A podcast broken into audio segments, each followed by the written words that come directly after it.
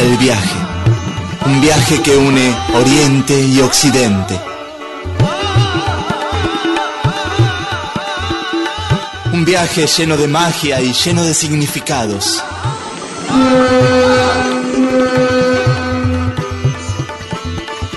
Esto es Oriente Express.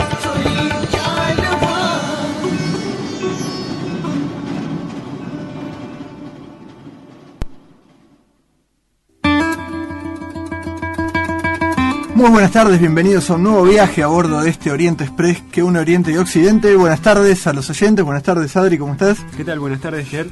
El programa de hoy es un programa especial y lo que vamos a intentar es poner en palabras cosas que están más allá de las palabras, Adri. Vamos a dejarlo por ahora ahí y vamos a ir descubriéndolo a medida que vayamos haciendo las diferentes paradas en el programa de hoy. Así que hecha la invitación y todos listos para partir, partimos.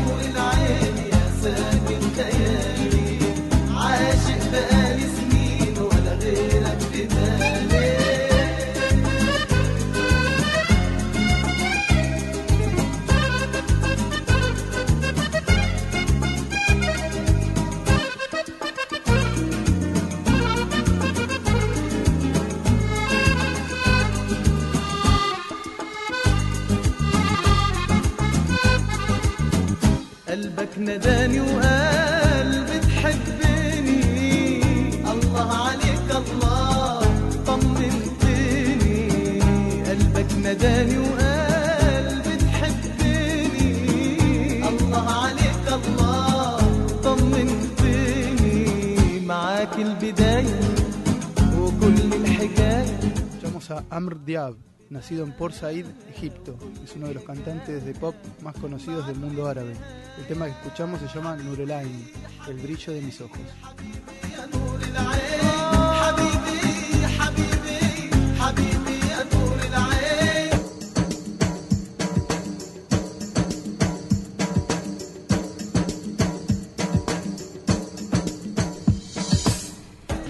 El de hoy es un viaje a Oriente a través de los aromas de la cocina. Es para paladares ávidos de nuevos sabores. La cocina y sus aromas van a formar parte de este viaje. Será una búsqueda de equilibrios y contrastes. Si recorremos los países árabes, nos encontramos con una gastronomía que se ha enriquecido a lo largo de su historia, con la gran diversidad de culturas. Tenemos toques del Mediterráneo y toques de la India. Es un abanico de posibilidades, desde lo más exótico, como son la cocina libanesa, hasta el rigor y la sencillez de la gastronomía magrebí. Para condimentar siempre tenemos el curry o el azafrán, la cúrcuma, la canela y los perfumes del limón y las naranjas.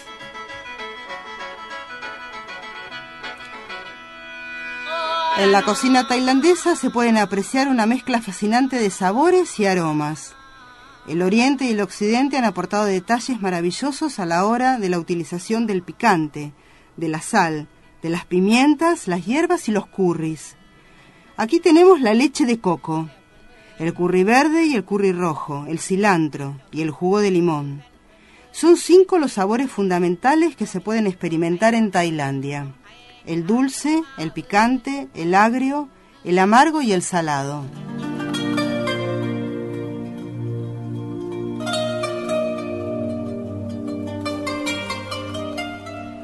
Si viajamos a Turquía nos encontramos con el yogur como ingrediente central y con una de las cocinas más refinadas del mundo. En los platos no puede faltar esa mezcla de especies tan característica de la cocina turca. Las pimientas de Alepo, por ejemplo, que se convierten en la esencia de las comidas. Por encima de la comida se vierte, así también como el eneldo, la menta, el comino y el laurel. Son sabores intensos y aromas frescos. Los postres son sin duda uno de los deleites de Turquía. El pudín preparado con arroz de sultak y el baklava, finas hojas de masa fila rellena de pistacho y miel. Y el locum, una especialísima confitura de rosas elaborada con leche, almidón y esencia de rosas.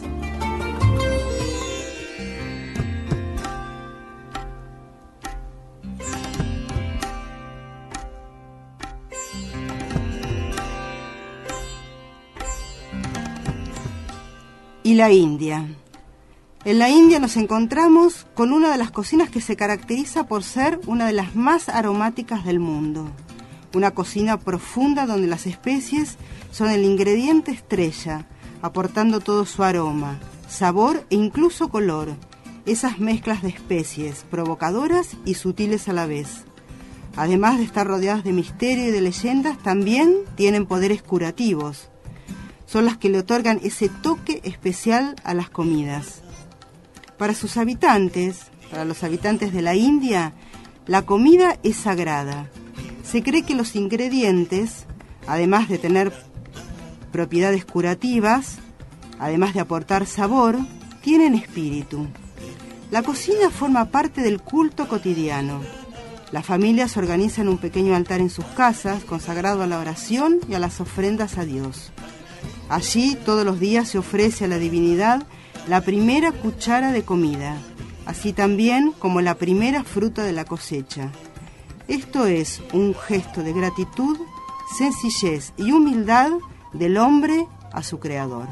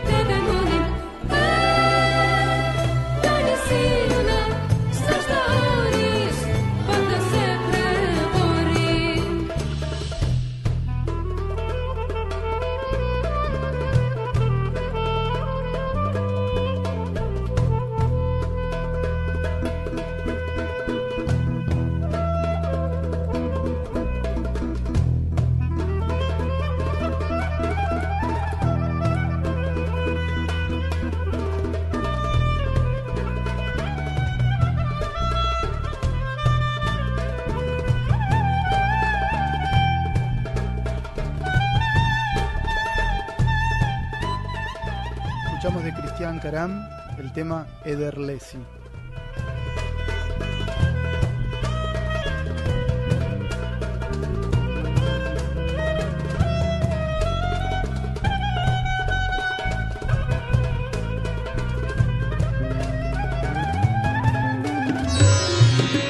Cambia de hemisferio. Oriente Express. Todas las cosas, además de tener una forma y un color, tienen un perfume propio, hasta las piedras.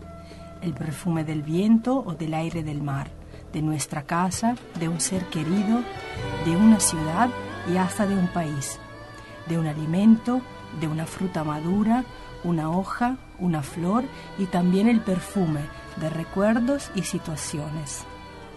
En Oriente hay una antigua, una antigua tradición y las esencias diluidas en aceite o en alcohol se las puedes usar sola o mezclar entre sí. Muy típicos son el olor del sándalo, del pachuli, del mugre y de la canela, el jazmín y la rosa, que es entre las especias más buscadas porque por- para cada gota se necesitan miles de pétalos de rosas. A través de un proceso de extracción, por medio de maceración, se obtiene esencias básicas, mayormente extraídas de flores, hojas, raíces, cortezas, resinas y frutas. Los maestros perfumeros más antiguos, Bene, son los que se encuentran en, en Egipto y en Medio Oriente. Estos son los más antiguos y los más famosos. Y además los de la India. En Occidente quienes heredaron esta antigua tradición oriental respecto de los perfumes fueron los franceses. Y hay una, una ciudad particular, que es la ciudad de Grasse, que es la ciudad donde se fabrican los más famosos perfumes en Francia. Los maestros perfumeros, los que conocen el arte de los perfumes, saben muy bien que la memoria olfativa de las personas se puede registrar, se puede transmitir, se encuentra en el patrimonio genético de las personas.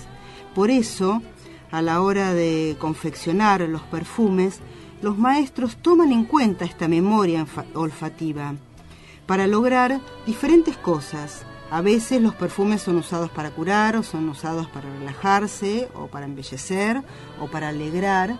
Y todos estos patrones que se encuentran en la memoria, ellos los recogen y elaboran, según sea el fin para el cual quieren el perfume, un perfume diferente. O sea que hay algunos aromas que quizá hablen más a nuestro inconsciente que, que muchas palabras, quizá. O sea, vos logrando un perfume podés decir muchas más cosas que a través de las palabras. ¿Se puede decir eso?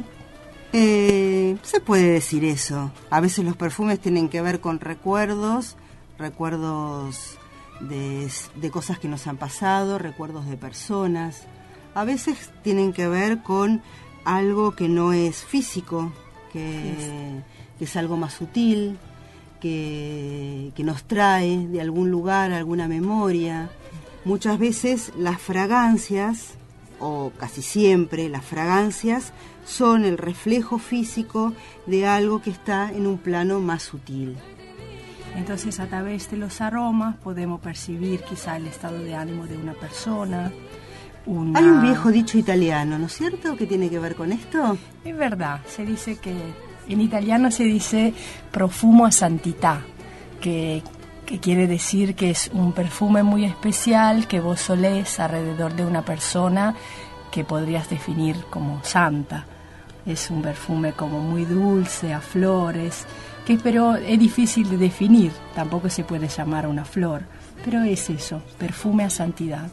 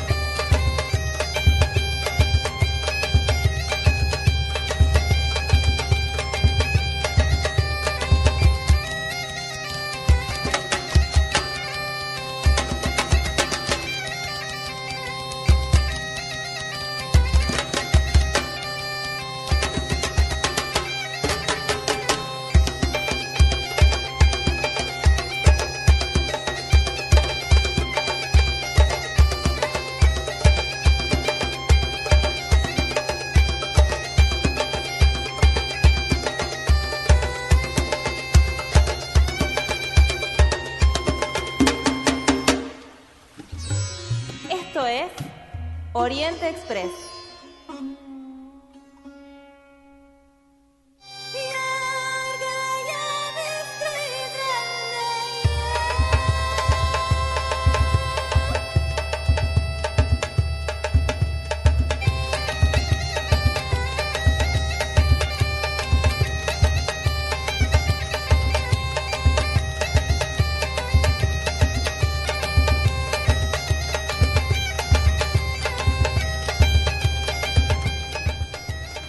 Seguimos hablando de aquello que, que está más allá de las palabras.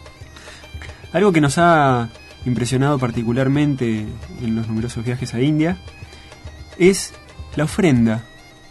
Ese es un gesto que, que no, no, no solo vamos a, a circunscribirlo a India, sino el gesto de la ofrenda a un maestro, la ofrenda a un ser amado, eh, la ofrenda a un, ante- a un antepasado.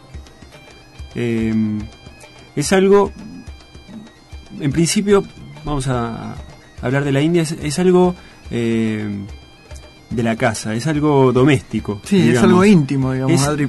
Probablemente no solamente, digamos, estos gestos se dan en, en la casa, pero sí en ámbitos de en ámbitos de intimidad, aun cuando sean lugares Claro. públicos, digamos, son como pequeños gestos que quedan muy claros que son solamente entre las personas, digamos, entre quien tiene, quien realiza la ofrenda y quien y quien la recibe y, y eso es muy es muy estrictamente respetado, digamos, incluso por por todos, ¿no? Hay como una aureola de, de- de- no sé si decir pudor porque no, no, no es la palabra, pero sí de mucho respeto hasta de, hasta de quienes puedan ser en ocasiones, como nos ha tocado a nosotros, testigos de esos, de esos pequeños momentos, de esos pequeños gestos tan, tan cargados de, de- de sentimiento ¿no? y de contenido. Varias veces hablamos de, de que el vínculo espiritual es entendido en Oriente como una cuestión muy personal, no pasa por una, un ceremonial religioso eh, multitudinario ni por grandes gestos, sino por estas ofrendas íntimas, pequeñas, cotidianas, que a veces se desarrollan en el seno familiar. Hemos visto ofrendas de agua, fuego, luz, flores, frutos, incienso. Sí, las flores, los, los, las guirnaldas de flores colocadas directamente sobre la persona de alguien o también sobre algún retrato, sobre algún sobre alguna imagen, una estatua, sí. una estatua. También el incienso o, o- o las velas son otras son otras ofrendas muy muy comunes y hasta incluso la comida. Exacto. O- ofrecer comida El, a, el a- primer plato, el primer plato o, el- o la primera bebida de la mañana o de, o, de, o de un acontecimiento donde se reúne la gente, también es ofrendado, es ofrecido a la figura del maestro. Es muy linda la, la imagen de las de las ofrendas de flores, de las ofrendas de con velas o con o con incienso, porque detrás de eso una de las ideas que está es la idea de ofrendar cosas que sean impermanentes, digamos, que sean efímeras, que sean que sean fugaces. Las flores, digamos, la ofrenda de la flor está también detrás de la ofrenda de la flor el sacar las flores, ni bien las flores ya empiezan a perder su su perfume o su, o su o su vitalidad, digamos, no se dejan las ofrendas hasta que las ofrendas se deterioran, sino que se hace la ofrenda con esa conciencia de que la ofrenda es algo es algo efímero, es algo que Sí, sí. como la misma existencia humana está condenada a, a dejar de ser, pero que el amor que inspira esa ofrenda es lo que es lo que permanece. La, ofrenda es, es ese gesto, es ese momento, es esa flor dejada frente a la, a la imagen de un maestro o regalada a, a, un- a una persona o es el plato de comida que se sirve a un invitado en nuestra casa, que ese como tal es, es efímero y es momentáneo, pero el amor en el que se construye, a partir del cual se construye ese gesto es permanente, ¿no? Incluso un concepto que a nosotros nos sorprendió y que luego lo pudimos incorporar porque eh, tiene todo sentido, es que las flores, cuando son ofrendadas, cuando es un gesto de amor, no se huelen. Porque incluso el aroma de esa flor le pertenece al ser amado, al cual uno le ofrenda esa flor. Que es algo que, que, bueno, nos ha, nos ha sucedido, poder Sí. eh, em, comprar alguna flor o, o para, para regalar y eh, en ese momento en donde el florista huele la flor ya, se- ya, ya sentís que algo se perdió o si, o si yo la huelo eh, es algo que deja de, de ser en su totalidad algo que es para el otro Eh, incluso en India ya llegan a, a- el tema de las ofrendas a el género, a la música, el arte, y ya habíamos hablado, es un género musical que es una ofrenda. y además es un acto de devoción en toda su forma. Sí, digamos que esto de la, del- de la ofrenda es entendido en un- con una amplitud absoluta. Sí, digamos. Nosotros acá mencionamos algunas por, por elegir algunas, pero, Pero, es siempre personal y es un Claro. gesto que pueden hacer, puede ser muy particular para cada uno. Sí, hasta es un gesto que, que puede ser- consistir en un gesto que no se exteriorice necesariamente o no se traduzca en algo en algo externamente a- apreciable, digamos, Claro. en, una, en una cosa o en, un, o en un objeto. Puede ser la música, puede ser una creación, una, una canción o un poema. Puede asumir cualquier forma. Bueno, eh, al respecto, yo me acuerdo, tengo una anécdota de del último viaje eh, a India, que mm, cuando fuimos con, con Euge a, a, mm, a hacer los anillos de compromiso, fuimos a un local en Ahmednagar, eh, donde íbamos a, a, bueno, a, a pedir los anillos, sí, que sí. tomar las medidas, que hagan los anillos. Entonces llegamos al local muy temprano a la hora y nos recibe un, un chico que evidentemente no era el dueño del local, que estaba ahí, bueno, nos hace sentar, esperamos un rato hasta que llega eh, la persona que aparentemente era el dueño del local. Apenas nos mira. Tenía en sus, bra- en sus manos, tenía unas guirnaldas, tenía un vaso de chai. Y lo Es primero, un, un té, un té, vamos a decir. típico de la India. y lo primero que hace cuando llega al local es dirigirse a la otra punta, donde había un cuadro de un maestro espiritual muy reconocido, que es Upashi Maharaj, y un cuadro de una persona que desconocemos. Se acerca a ese cuadro, le ofrece las flores, se acerca al cuadro del padre, que nos dijo, es, ese es mi padre, La persona esta que ustedes no sabían quién era de la foto. es mi padre, dijo. Y le ofrece el chai. Recién después de eso, después de que tuvo, eh, además se quedó unos momentos en silencio mirando las fotos, probablemente eh, diciendo algo muy íntimo. Recién después comenzó su día de trabajo, se acercó a nosotros, nos ofreció chai también, nos explicó que había, ese era su padre y nos dijo que se les ofrece.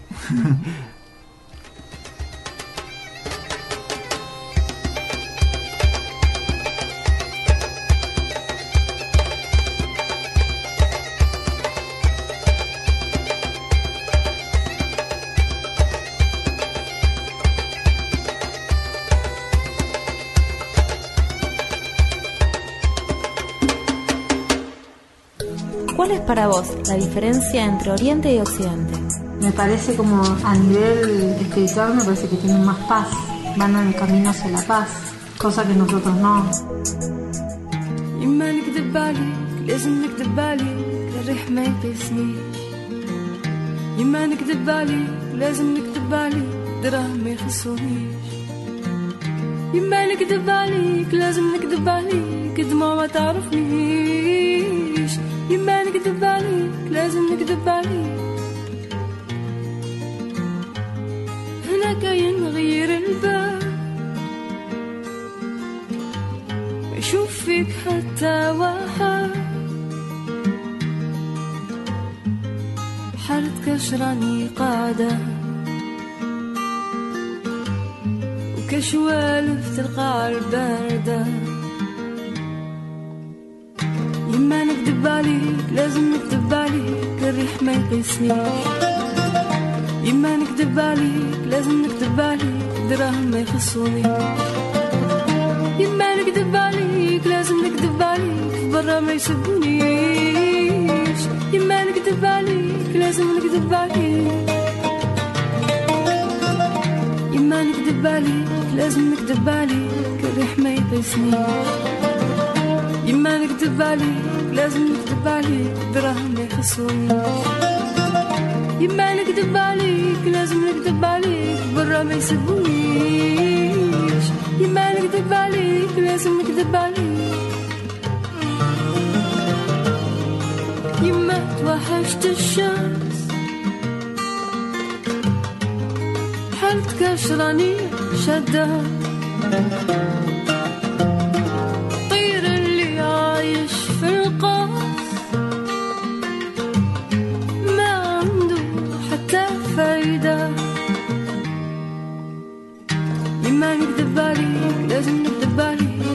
ما يقيسنيش.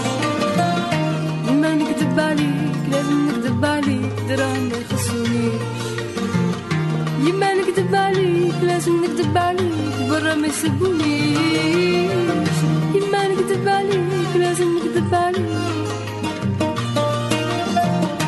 يما نكذب عليك لازم نكذب عليك الريح ما يقسنيش يما نكذب عليك لازم نكذب عليك دراهم ما يخصونيش يما نكذب عليك لازم نكذب عليك برا ما يسبونيش يما نكذب عليك لازم نكذب عليك ولو كان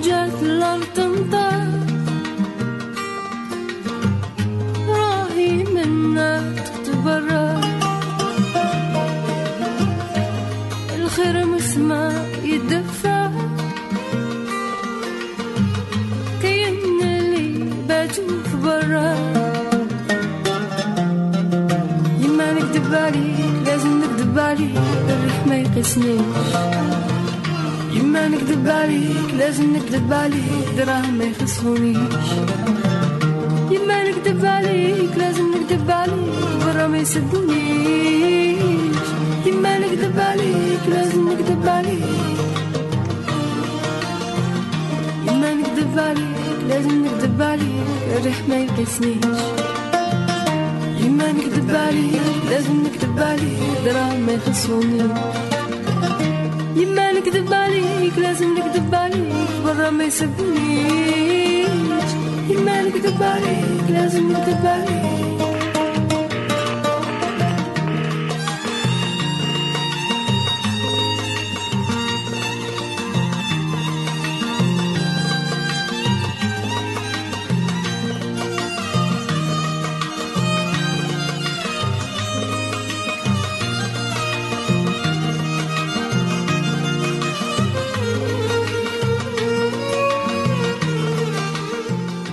Swat Masi el tema Yema.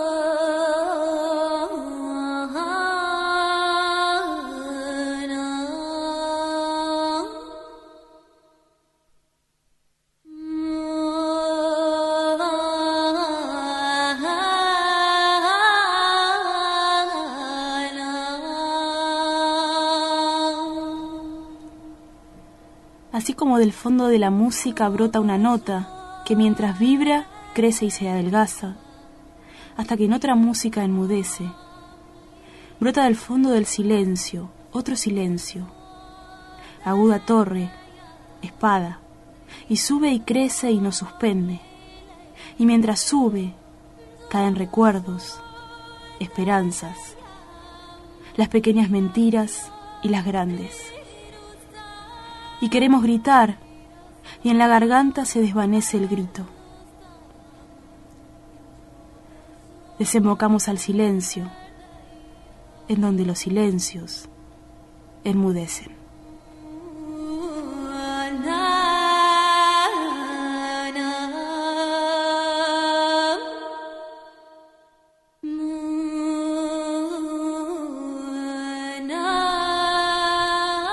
El poema de Octavio Paz que leía Euge recién.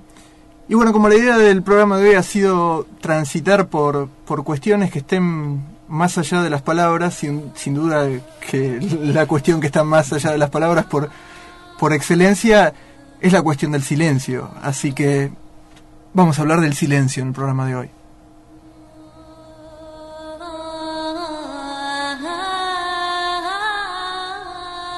Bueno, pero pueden decir algo igual, ¿eh? aunque, aunque, aunque, aunque vayamos a hablar del silencio porque es, es- es difícil si no. Bueno, pero como bien decís vos, es un tema que está más allá de las palabras, pero bueno, algunas cosas se pueden hablar. ¿Qué es el silencio? ¿A qué silencio nos estamos refiriendo? Es la primera pregunta que yo haría. ¿no? Porque podemos decir, bueno, el silencio, el no Sí, sí, como el- a- el- abstención de la, de la palabra o de, o de un estímulo sonoro, nada más. Y digamos que en, en el, en el Oriente, por un lado, hay como una atravesada, digamos, en todas las por, en todas las filosofías, en las distintas filosofías del Oriente, en el taoísmo, en el zen, en, en cualquier forma de, de budismo, también en el hinduismo, hay como un cierto, una suerte de mandato de, de- de- de prudencia en cuanto al uso de las palabras, ¿no? Es muy propio de la de la, de la filosofía oriental y, y probablemente esté también en nuestro imaginario eso de que el hombre oriental es generalmente una persona una persona callada, sí, medida en el uso del lenguaje, digamos, es como algo importante, vuelvo a tener en cuenta aquello de eh, saber escuchar y ser mesurado, ser medido en el, en, en el- en el uso de la palabra, ¿no? Sí, elegir bien las palabras para, para expresarse. son tan cuidadosos, muchas veces hemos visto, eh, no sé, películas o situaciones en donde un maestro responde a las dudas de un discípulo, de alguien, y son tan cuidadosos con las palabras que hasta parecen que esas palabras no, no pueden aprender el verdadero significado que se quiere transmitir. Y entonces utilizan... eh, eh, las apare- aparentes paradojas, en donde esas mismas palabras se anulan unas a otras, las mismas ideas se anulan unas a otras, dando esa idea de que, bueno, en, en definitiva, lo que quiero expresar está más allá de lo que estoy expresando. Sí, y, y además, digamos, algo que, que, que uno puede percibir muy claramente estando en contacto con gente en, en, en Oriente, es esto de que el, el silencio no es una actitud solamente externa, como decías vos al comienzo. Adri. No, de hecho en muchos lugares de Oriente es puro ruido, pero ves Sí, que y, sucede otra pero- y además esos en- momentos de silencio son momentos que dejan traslucir una como un estado de quietud, un estado de calma interno. digamos. Me imagino que cualquiera de ustedes habrá participado en situaciones donde hay un silencio, pero es un silencio incómodo, sí. un silencio tenso, digamos, es un silencio que está lleno de palabras. seguro, de, pensamiento que todo el mundo se incomoda por ese silencio.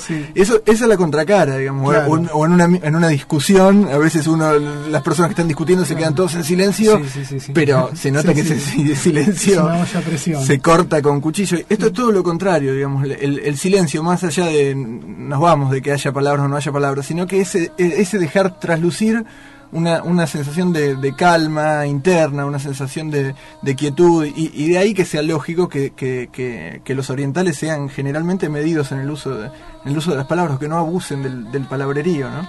Sí, recuerdo la, una historia que, va, una partecita de Siddhartha, de este libro de Hermann Hesse, cuando se encuentra con, con su maestro, con Vasu- Vasudeva, que es, es un barquero a orillas de un río, y lo invita a escuchar el río.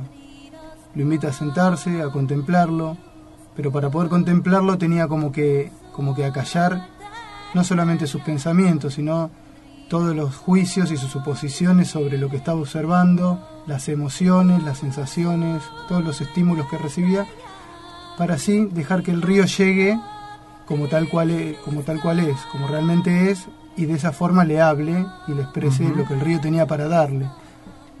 Sí, es que sin duda, eh, bueno, recordemos que la historia de, de Siddhartha es un poco la historia de un buscador y él va atravesando por distintas etapas en su, en su búsqueda y va conociendo distintos, distintos maestros que generalmente más o menos, pero pero hablan o en- tratan de enseñar a través de Claro. a través de la palabra hasta que bueno este es su, su, su maestro definitivo digamos el que él estaba buscando elige, sí. en realidad le, le, le- le propone esto de, de abstenerse y de escuchar, pero yo pensaba en, la- en lo difícil que es estar en, en un silencio como ese que vos, que vos decías, Santi, que, que Vasudeva, el maestro de, de Siddhartha, le pedía, porque enseguida cuando uno se pone en silencio y el silencio es este silencio meramente externo, nos aparecen un montón de cosas, de, de- de- de pensamientos, de revivir situaciones que, que tuvimos durante el día, de- Preocupaciones de lo que No, y si vendrá. estamos observando algo son las suposiciones sobre lo que estamos viendo, las opiniones, las, la- todo, Digamos, todo eso ese es tipo lo- de cuestiones el- mentales.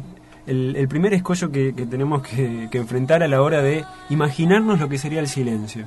Porque creemos, muchas veces creemos que estamos en silencio o hemos pasado un momento con, en, en nuestra intimidad, tranquilos, medita- meditando y muchas veces no nos damos cuenta, tan acostumbrados estamos a ese constante zumbar de los pensamientos dentro de la mente y, y, digamos, se puede decir que eso no es el verdadero silencio. Seguro, y esta, y este, esta propuesta de, de- de escuchar el río era un poco, digamos, lo que yo puedo haber entendido del- de la historia, es que era un poco es- poder escucharse, digamos, a, a- a sí mismo, ¿no? Que el, ma- el- el maestro, digamos, en este caso no estaba afuera como Siddhartha lo había bu- buscado, sino que en poder estar verdaderamente en, este, en ese estado de silencio o de quietud, permití- permitía que las cosas se reflejaran tal, tal cual eran, ¿no? En Oriente se pone la imagen de un lago, de un lago en quietud. Se dice que un lago en perfecta quietud refleja las estrellas, tal cual son. Y que de la misma manera un alma o una persona en, en estado de quietud refleja Lo que realmente es. lo que realmente es, su verdadera naturaleza. O sea, podemos entender que el estado natural de la mente o de, o de ese alma es la quietud, aunque no la conozcamos nosotros. Pero es, es esa quietud. Y eh, toda manifestación, cualquier expresión, interna o externa, es una perturbación. Pero hay que, es como volver a esa quietud. La otra vez hablábamos de, de- del camino del medio también, del tema de los extremos, de tratar de buscar siempre ese lugar en el medio donde existe esa quietud, donde uno no, no va ni para un extremo emocional o en los actos, ni para el otro, sino encontrar ese punto medio, ¿no?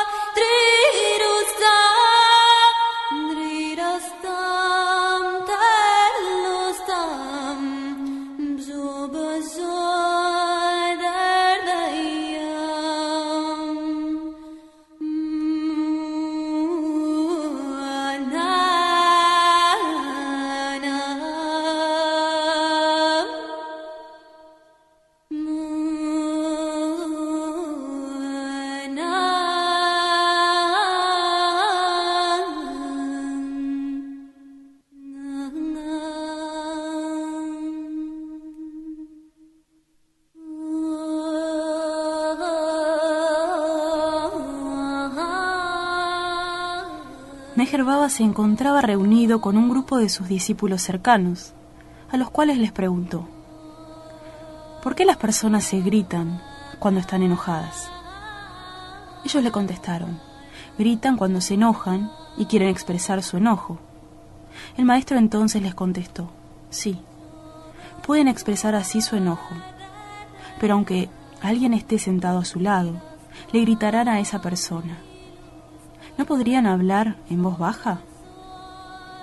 Cuando una persona se enoja con otra, les dijo, está muy alejada de su corazón y se crea una distancia entre ellas. Gritar es una reacción física y cuanto mayor es la distancia, mayores entonces serán los gritos. El amor desaparece y uno sigue gritando al otro, quien a su vez le grita aún más. El maestro continuó. Ahora vean este otro caso, el de dos personas enamoradas. Cuando dos individuos están mutuamente enamorados, ¿cómo hablan? Hablan en voz baja, contestaron sus discípulos. Sí, afirmó el maestro. Hablan en voz baja, y cuanto mayor es el amor entre ellos, más suave es el tono de sus voces. Y cuando están más enamorados aún, no necesitan palabras, solo se miran. Y al final, ni siquiera tienen necesidad de mirarse. No lo necesitan. En el silencio, sus corazones están colmados.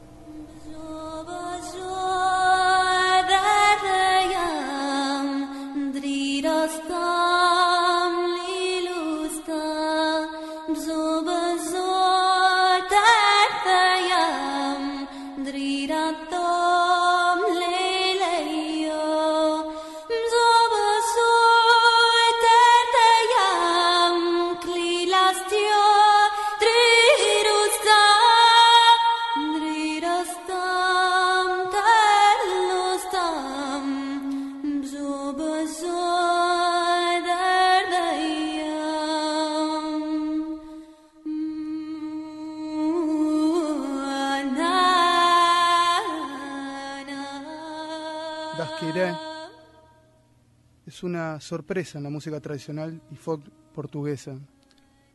ya que el disco es como un viaje a través del universo musical de Medio Oriente, de África, del Mediterráneo y de las tierras celtas.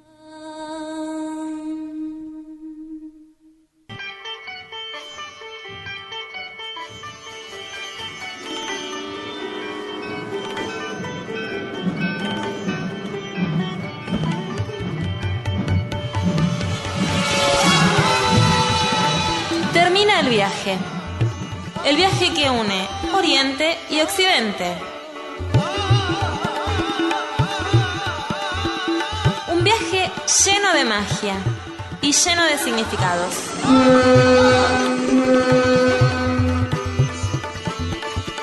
Esto fue Oriente Express.